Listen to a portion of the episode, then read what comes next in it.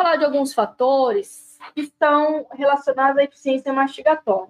Primeiro, retenção. Uma prótese que tem uma boa retenção vai lhe trazer uma boa eficiência mastigatória. Só que assim, gente, pensando em prótese total, a prótese total tem só 25% de eficiência mastigatória quando comparado a um paciente dentado. Tá? Então, assim, para ter 25% de eficiência mastigatória, a próstata tem que ter uma boa retenção. E a retenção está relacionada às forças oclusais no sentido vertical, gêngivo oclusal. Então, a retenção depende do quê?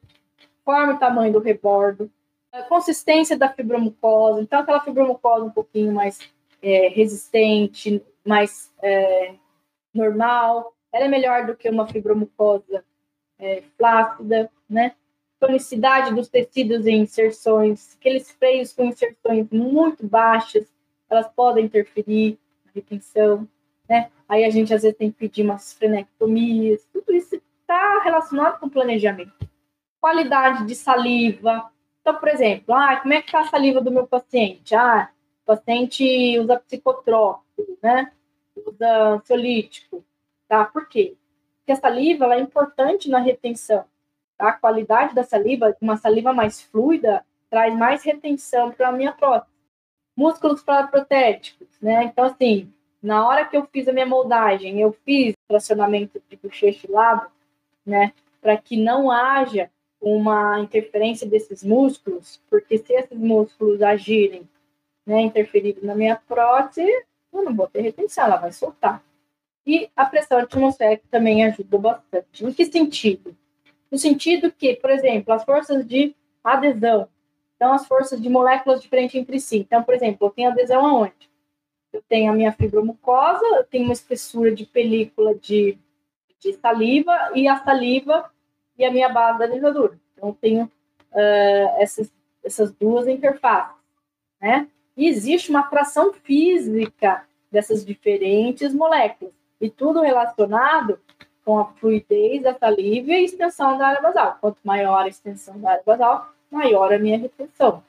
Tá? Porque maior a minha adesão, desde que a saliva seja fluida o suficiente. Outra coisa é a coesão. Então, com relação à coesão, a gente está falando ali da saliva, no caso, a película de saliva. Né?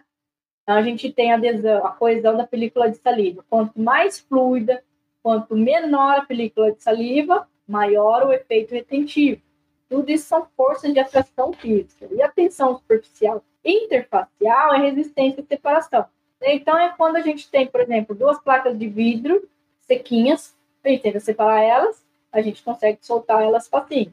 Agora, duas placas de vidro, eu coloco água ali, a gente tem dificuldade de separar elas, por causa da tensão superficial interfacial formada ali. A mesma coisa que acontece na próxima, na dentadura. Tá? A gente tem a base da, da dentadura, a saliva e a fibra mucosa, criando uma tensão superficial. Tudo isso ajuda na retenção, tá?